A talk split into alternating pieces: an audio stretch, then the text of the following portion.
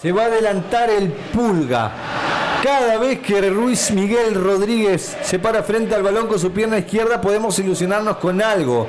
Está también Paolo Golsi Pico para distraer, formando parte de la barrera, claro, separados por un metro, como indica el reglamento.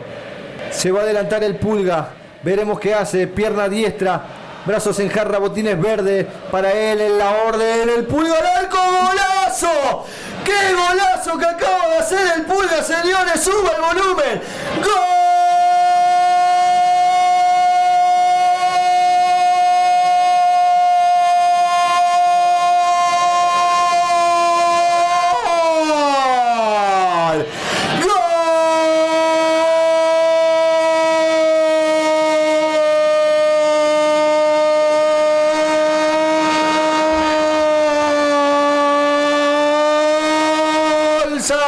sa, sa, sa, sale, golazo del pulga qué bien que te sienta el 1 y 57. Qué bien que te sienta enfrentando a, Mariana Andújar. Qué bien que te sienta esa pierna diestra llena de magia, Pulga querido. Qué golazo que clavaste. ¿Qué importa si hay distancia, si no hay distancia?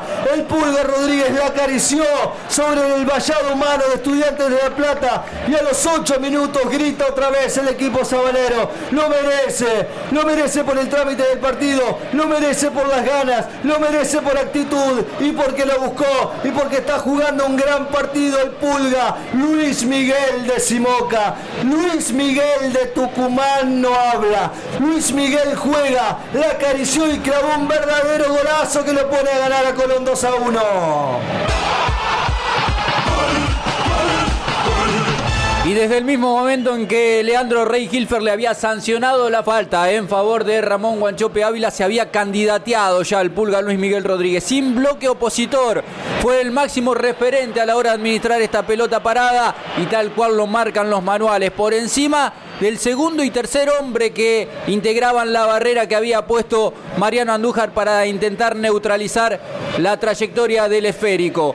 El pulga Luis Miguel Rodríguez con una precisión quirúrgica, con la combinación necesaria de potencia y también con la frialdad que lo caracteriza al tucumano de Simoca, fue, fue la combinación de potencia y precisión la que hizo que Colón se ponga en ventaja iniciado este segundo tiempo 2 a 1 ante estudiantes.